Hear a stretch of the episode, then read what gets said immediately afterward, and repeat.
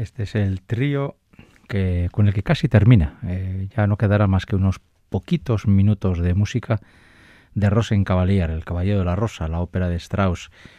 Y hemos abierto este programa porque eh, no hace mucho se me ocurrió que podíamos hacer un programa dedicado a los concertantes. Es decir, a esos momentos en la ópera en la que cantan a la vez varias personas y cada uno de ellos lanza un mensaje distinto.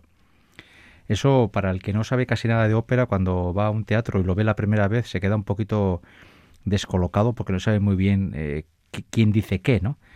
Pero los concertantes, como este, por ejemplo, que además de ser una música hermosísima y bastante complicada de hacerla bien, eh, es un trío icónico, son tres voces femeninas, aunque son dos personajes femeninos y uno masculino, uno de los personajes es travestido, y pensé que podíamos partir del trío y hacer una escalera de color, eh, añadiendo en cada uno de, las, de los cortes musicales un miembro más al concertante para poder escuchar ahora un trío y luego un cuarteto y luego un quinteto e ir caminando hacia el final que será una especie como de pequeño pandemonium con muchos solistas. Claro, elegir un trío no es fácil, o quizás sí, para mí, desde luego, sí, porque eh, este es, una, es uno de mis fragmentos musicales preferidos desde que lo conocí allá por, por hace treinta y tantos o cuarenta años. Este trío lo formaban aquí Elizabeth Zbarkov, Sena Jurinak y Annelies Rodenberger. Y ya se sabe que es el momento en el que la mariscala, digamos la mujer adulta, acepta que su amante eh, se ha enamorado de una chica joven, digámoslo así, pues lo que toca, ¿no? Que un joven se enamore de una joven, acepta eh, que su amante joven se vaya con esa nueva chica y ella acepta también, digamos, inevitablemente los designios de la edad. Ella, aunque es una mujer mayor, eh, no tiene apenas 30 años. Su amante es muy jovencito y se ha echado, este amante ha conocido a una chica también joven, se han enamorado y este chico joven seguramente ha conocido otro tipo de amor. Hasta ahora con esta mujer adulta conocía el amor desde un punto de vista y ahora con Sophie, que es esa chica joven de su edad que ha conocido, seguramente conocerá otro tipo de amor. Strauss dibuja este trío con, con una maestría absoluta y la verdad es que pocas músicas vamos a encontrar en la historia de la ópera más hermosas que esta. Si añadimos un elemento más, nos sale un cuarteto y cuartetos en la historia de la ópera hay muchos, algunos muy célebres, justamente célebres, pero yo lo tuve muy claro desde el principio. Hoy, ahora vamos a escuchar la primera música que escuchamos en Ópera On en febrero de 2016, la primera. De hecho, era la música que yo tenía pensado, si hubiera sido el caso, para hacer la carátula del programa. Y es que este cuarteto, que es el cuarteto de Fidelio, del acto primero, a mí me, priva desde que yo creo que es de las muy primeras músicas que conocí y donde yo me di cuenta que esto de la música clásica y la ópera juegan otra liga. La, la, dimensión es distinta. Aquí tenemos a Fidelio, que es curiosamente otro personaje travestido porque está disfrazado de hombre para poder trabajar en la prisión. Tenemos a Rocco, que es el carcelero jefe de la prisión de Sevilla. Tenemos a Giaquino, que está enamorado como un tonto de Marcelina, y tenemos a Marcelina, la enamorada, que está también muy enamorada, pero no de Yaquino, no le corresponde, sino de Fidelio, a quien cree un hombre, pero que en el fondo es una mujer. Dicho así, la verdad es que no parece el tema muy serio, pero lo de este cuarteto es punto y aparte. Vamos a escuchar una versión muy interesante, no quizás la que a mí más me hubiera gustado, que es eh, la que a mí me hizo descubrir esta ópera hace ya muchos años y después de 40 eh, años que llevo oyendo ópera, creo que es de las pocas que me gustaban al principio y me siguen gustando igual o más ahora. Pero vamos a escuchar una versión en la que Fidelio es Lucia Pop y el resto... No, perdón, Lucia Pop es Marcelina. Están Lucia Pop, Gundula Janowitz, Adolf de la Pozza y Manfred Jumbrit. Este es el cuarteto de Fidelio del acto primero. Y así damos un pasito más en nuestra escalera de color y vamos caminando hacia concertantes cada vez más complicados.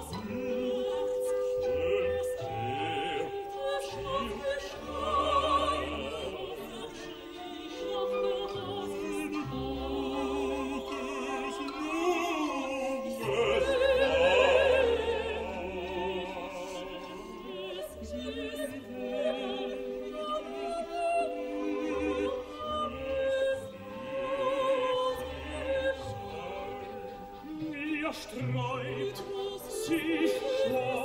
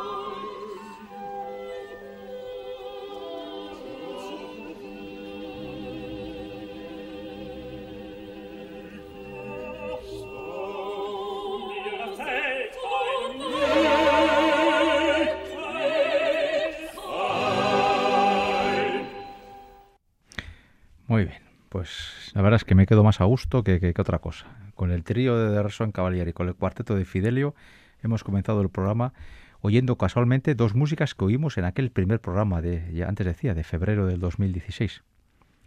Vamos a añadir un elemento más, nos hablará un quinteto.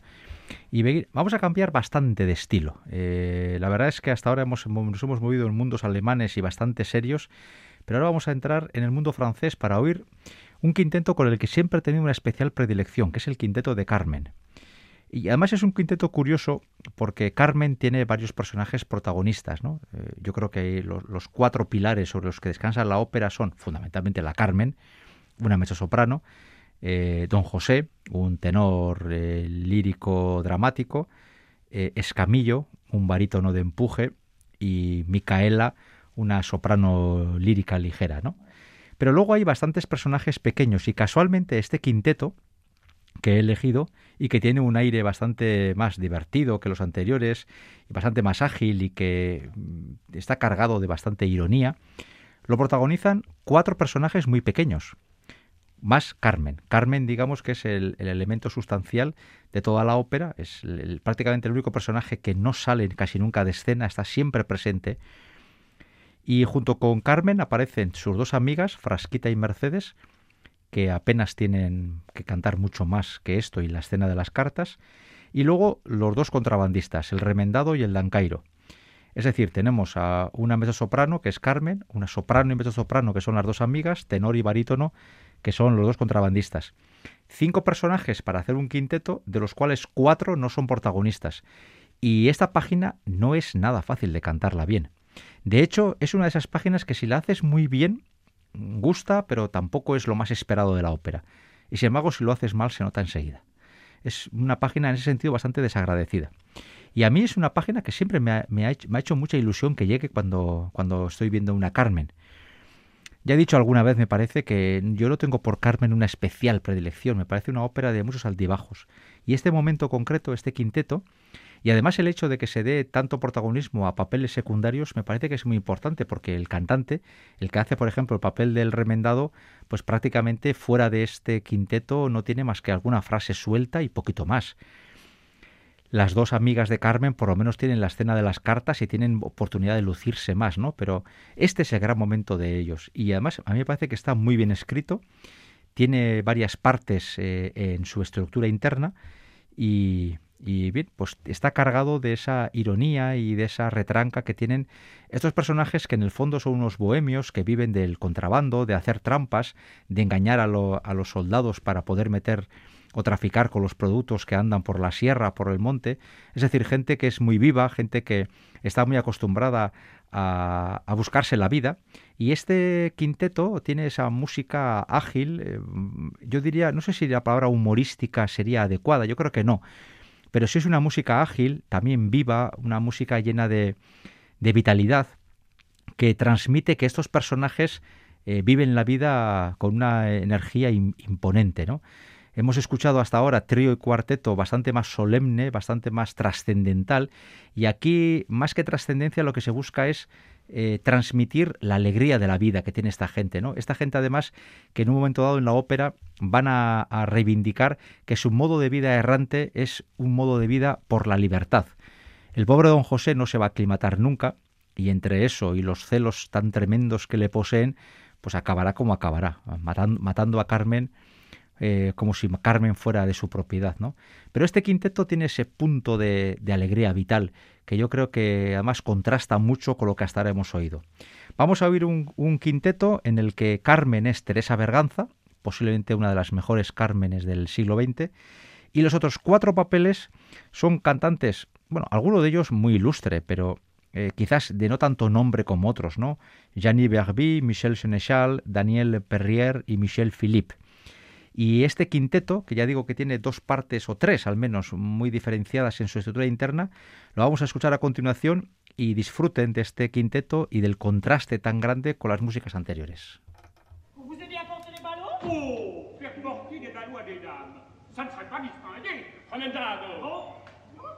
Nous ne vous ferons pas porter des ballots, mais nous aurons besoin de vous pour autre chose.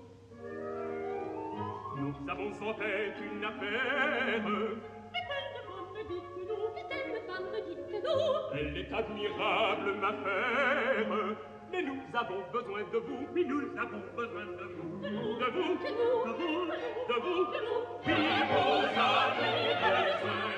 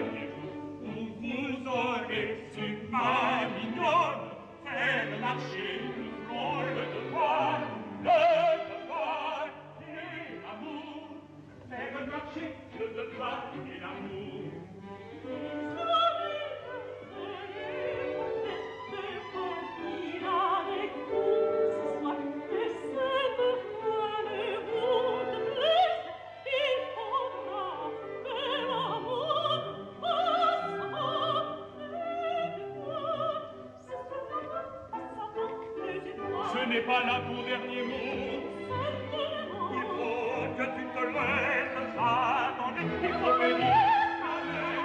Il faut venir, vous en rappelez, c'est nécessaire, car entre nous,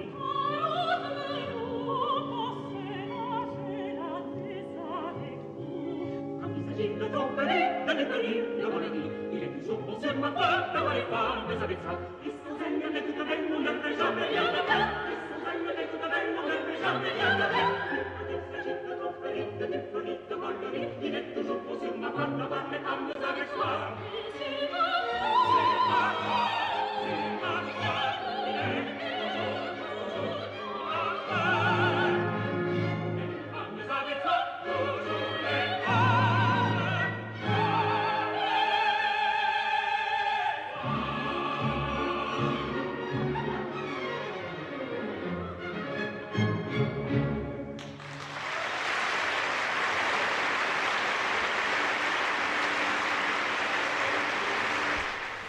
El quinteto de Carmen, con la parte más importante de Teresa Berganza y cuatro cantantes franceses, o del área por lo menos eh, francófona, que se notaba en la perfecta dicción y desde luego muy bien interpretado en directo, eh, que lo cual no es nada fácil.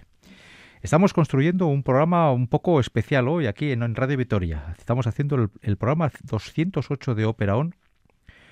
Iñaki Pérez en el apartado técnico y un servidor Enrique Bert ante el micrófono. Estamos, hemos comenzado desde el número 3 con el trío de Rosen Cavalier, el cuarteto de Fidelio, el quinteto de Carmen y ahora vamos a ir a añadir una persona más, con lo cual nos surge un sexteto y desde luego a mí me parece, me da la impresión de que aquí hay muy poquita discusión sobre cuál es el grandísimo sexteto de la historia de la ópera, evidentemente, el de Lucia di Lammermoor, de Gaetano Donizetti. Y claro, como es muy difícil sorprender al público con este sexte- sexteto, porque es una página eh, muy reconocible, muy reconocida, y yo creo que muy deseada por los oyentes, lo que sí se puede sorprender es con la versión que se va a poner. Y entonces, mirando, mirando por el mundo de Internet y demás, eh, hemos, nos hemos, hemos podido viajar, o podemos viajar ahora, hasta Berlín, hasta el año 1955, ya, ya ha llovido, donde eh, se canta el sexteto de Lucia de la Mermur y no lo canta cualquiera, sino que entre ellos están María Calas, Giuseppe Di Stefano, Rolando Panerai o Nicola Zaccaria. El público vibra de una forma espectacular, las ovaciones son infinitas y se reproduce, se repite, se visa ese sexteto. Así que vamos a escucharlo en dos ocasiones. La, la original, la reacción del público de Berlín de aplausos y volveremos a escuchar el mismo sexteto porque se decidió, el director, que era ni más ni menos que Herbert von Karajan, decidió que la interpretación, la calidad y la reacción del público merecía el tema del bis. Ya se sabe que el uso del, del bis eh, va por modas. Eh, un servidor, después de haber visto no sé cuántas cientos de funciones de ópera, yo no sé si recuerdo haber visto dos o tres en toda mi vida. Alguno suele estar muy cantado, ¿no? Ya se sabe que si canta Leonucci Rigoletto va a avisar la vendetta. Eso es como el tren de las diez y cuarto, que aparece puntual. Pues es igual. Para mí, personalmente y con todos los respetos, ese bis no tiene ninguna trascendencia artística. Por lo demás, eh, es realmente complicado, muy complicado. Hay cantantes bastante ortodoxos que se niegan a avisar las cosas, por mucho que se pidan. Otros son más propensos. Y hoy por hoy se, vive una especie como de, mm, de, momento de facilidad para hacer los bises. No se ha de exigir en demasía. Yo creo que antaño eran más, más drásticos, aunque también es verdad que había momentos de mayor, de mayor eh, generosidad a la hora de aceptarlos. Y, en este caso concreto hay que tener en cuenta que María Calas y Di Stefano en, en el año 55 están en el apogeo de su carrera. Esta Luchía que se puede adquirir en Compact Disc es posiblemente la luchía discográfica más interesante de escuchar, porque aunque es en directo y a veces no se oye muy bien, eh, es bel canto puro y duro, o sea, no se puede cantar algo mejor, y además eh, se canta quizás no desde la excelencia sonora, pero sí desde la excelencia interpretativa. Es que además María Calas, y me van a perdonar si lo digo así, pero María Calas hacía una luchía de la Mermur eh, sencillamente insuperable eh, estaba muy lejos de ser una mujer soprano jilguerito que se dedicara a hacer gorgoritos, sino que era una mujer de armas tomar que se defendía y que a uno se imagina eh, en el momento de matar a su, a su marido tras la boda obligada, pues con un genio y un carácter y una personalidad bastante decisivas. ¿no? María Calas vocalmente transmitía una luchía de la Mermur de mucho empaque, de mucho cuerpo. Con Di Stefano tengo más dudas, aunque hay que reconocer que en esta época de voz está esplendoroso. Rolando Panerai era un barítono que a mí me encantaba, me parece que tenía un estilo de, canto bastante peculiar y cantó muchísimo con la Calas y con Di Stefano. Y Nicola Zaccaria a mí me parece que era un bajo bastante poco exportable, pero que por aquellas épocas pasaba por ser el gran bajo del canto donizetiano. Así que vamos, les acompañan, por cierto, para completar los seis, Luisa Villa y Giuseppe Zampieri, los papeles más pequeños. Y el coro también, porque en este sexteto también participa el coro. Así que nos colocamos en la Ópera de Berlín, año 55. Vamos a sumar un elemento más al concertante, ya son seis. Sexteto de Lucia de la Mermur. Oímos el sexteto, la reacción del público de Berlín, el señor Karajan que da la orden de que se vuelva a repetir y lo oímos por segunda vez. Este es nuestro cuarto, nuestra cuarta carta en la escalera de color que estamos haciendo. Camino hacia arriba. 3, 4, 5. Vamos a por el sexteto.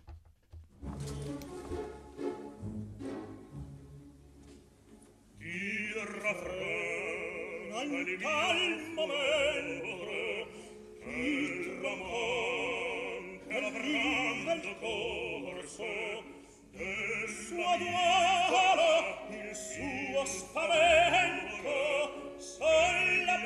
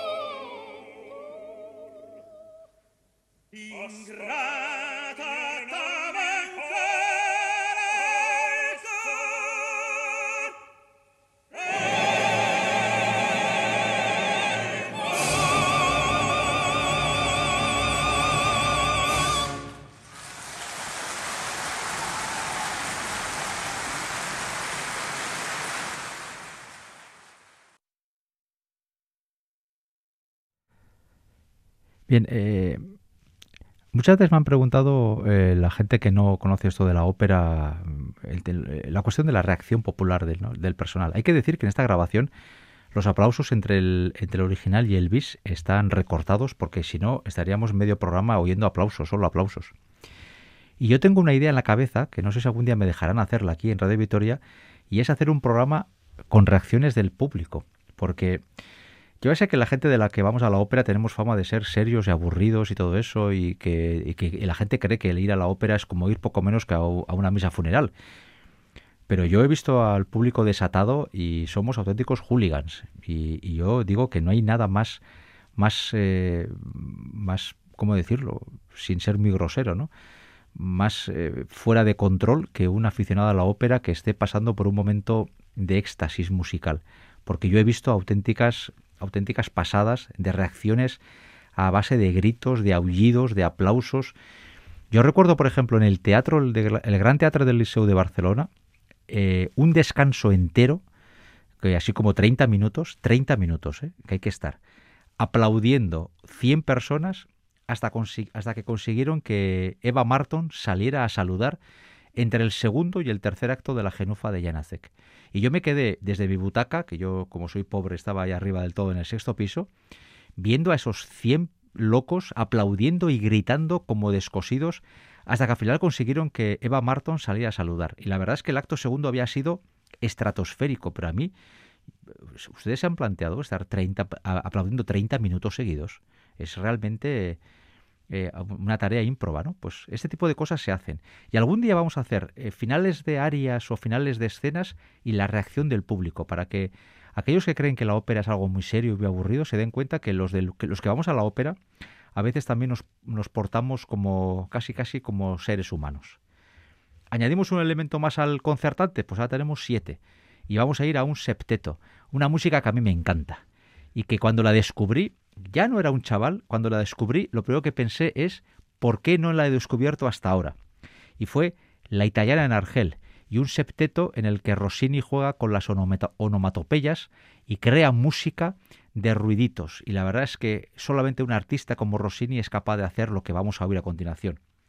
El septeto lo forman, entre otros, atención, Marilyn Horn, Samuel Raimi, Francisco Araiza, Enzo Dara o Raquel Pierotti. Dirige Claudio Abado, que por cierto también dirigirá el último corte musical, porque también el último es de Rossini. Ya de aquí hasta el final nos quedamos con Rossini.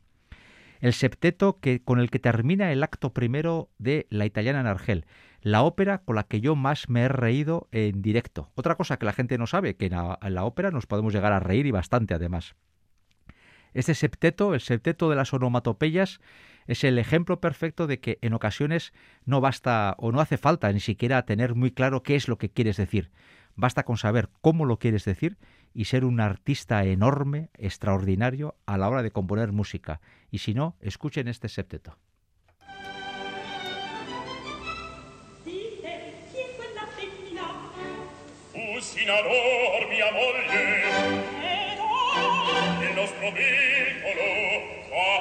perde e si scioglie.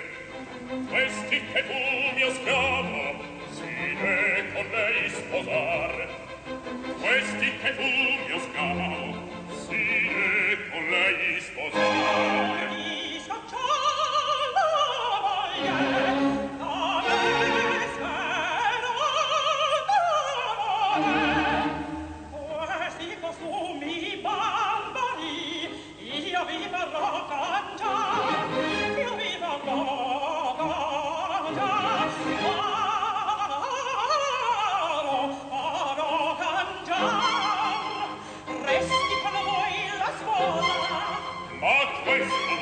parole cosa.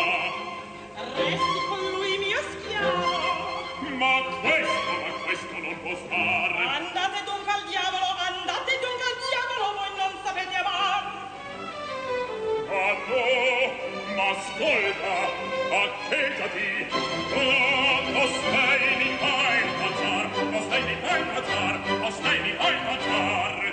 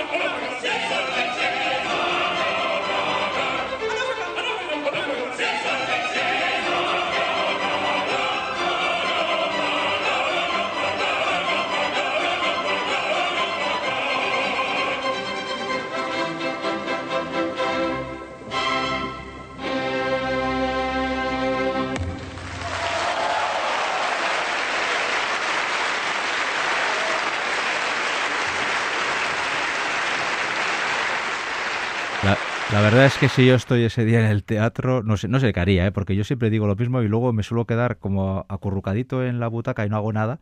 Yo cuanto menos aplaudo, más me ha gustado las cosas. Pero lo que hace Claudio Abado dirigiendo a estos siete enormes es que es, antología pura. Y luego, a mí me disculparán, yo cada uno tiene sus filas y sus fobias y yo siempre me he reconocido muy Marilyn Horn y sobre todo Samuel, lo de Samuel Raimi es escandaloso. Lo que hace este señor con la garganta no es de este planeta.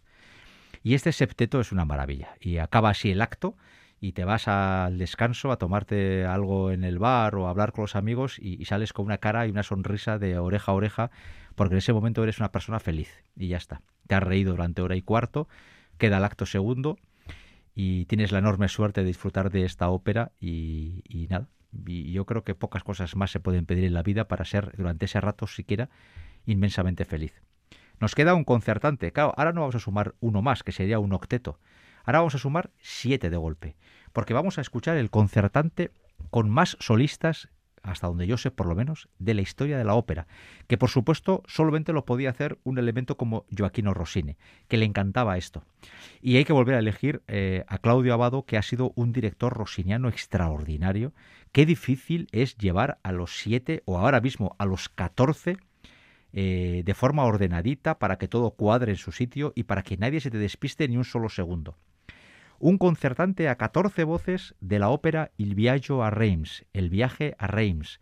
Todos se dirigen a Reims para asistir a la coronación del rey y ahí se juntan el embajador británico, el embajador español o un noble español, un noble alemán, y luego otras damas y cada uno con su historia, cada uno con sus, con sus penas y con sus alegrías y en un momento dado Rossini crea una página en la que intervienen hasta 14 solistas. No voy a leer a los 14 porque sería excesivo, pero sí por lo menos decir que aparecen parte de los nombres rossinianos más importantes del siglo XX. Está eh, Enzo Dara, que repite, Samuel Raimi, William Matteucci, Ruggero Raimondi, Lucia Valentini Terrani, Luciana Serra, Sheryl Stader, Silvia McNair y otros. Y dirige Claudia Abado. Aquí también, y lo verán al final, la reacción del público es de auténtico asombro y de aplauso generalizado porque lo que Abado hace otra vez en el, eh, al concertar estas 14 voces más el coro es magia pura. Así terminamos un viaje que hemos iniciado con tres solistas. Hemos, añadiendo, hemos ido añadiendo cada fragmento musical uno más hasta los siete. De ahí hemos pasado a 14. Quizás algún día podamos hacer otra escalera de color, quizás en este caso decreciente, para que eh, podamos recuperar eh, concertantes que se nos han quedado por el camino. Pero lo que hoy hemos oído, yo creo que todo lo que hemos oído hoy es muy conocido y además eh, de una enorme calidad. Y además hemos reivindicado una figura que en ocasiones suele quedar un poquito arrinconada, ¿no? Porque de la ópera todos sabemos títulos de arias, o de dúos, ¿no? Arias como La Dona Inmóvil o La Casta Diva, incluso a, gente que no sabe nada de ópera se le hacen conocidos. Dúos eh, históricos como pueden ser, por ejemplo, el dúo de Tristán y Solda o, los dúos de Verdi, de la Traviata o del Trovador son bastante conocidos. Pero cuando intervienen más voces y cada vez más voces, es más complicado reunir a solistas de alto nivel. Por eso hoy quería hacer esta escalera de color desde 3 hasta el 14. Y otro día quizás hagamos, no sé desde qué número, hasta el 3, hasta bajar al 3, porque se nos han quedado muchos y, muchos y muy buenos por el camino. Pero vamos a volver al viaje a Reims. Hay que imaginarse que en este balneario están todos los solistas y de repente se ponen a cantar. Primero unos pocos, luego se añaden más y al final los 14 solistas. Son tantos que en realidad parece un coro, pero están cantando cosas distintas. Y Claudio Abado, yo les recomendaría que vieran el vídeo de, de este momento porque Claudio Abado, el director, tiene una sonrisa tan grande mientras dirige y es tan feliz que transmite esa felicidad y los oyentes disfrutan como enanos viendo, oyendo y, viendo las caras de los cantantes, oyendo sus voces de altísima calidad y la música de Rossini. En la confianza de haberles, eh, eh, de haberles ayudado a hacer este viaje, esta escalera de color del póker operístico, lo más agradable posible y que la confianza de que hayan disfrutado de la música elegida para hoy, hasta la semana que viene.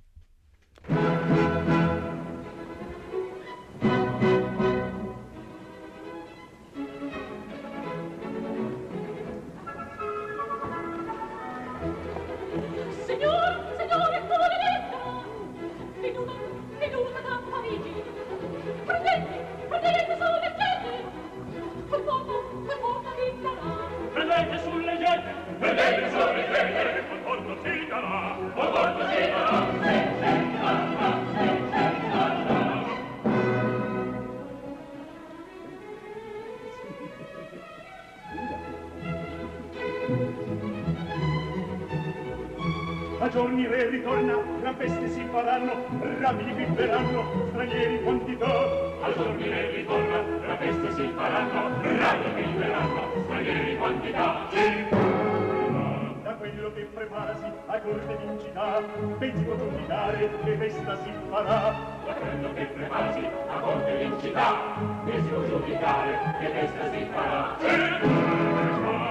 spettacolo più bello mai visto si sarà chi a Renzo può cantare qui si consolerà spettacolo più bello mai visto si sarà chi a Renzo può cantare qui si consolerà abbraccio o mia dolcissima Amabile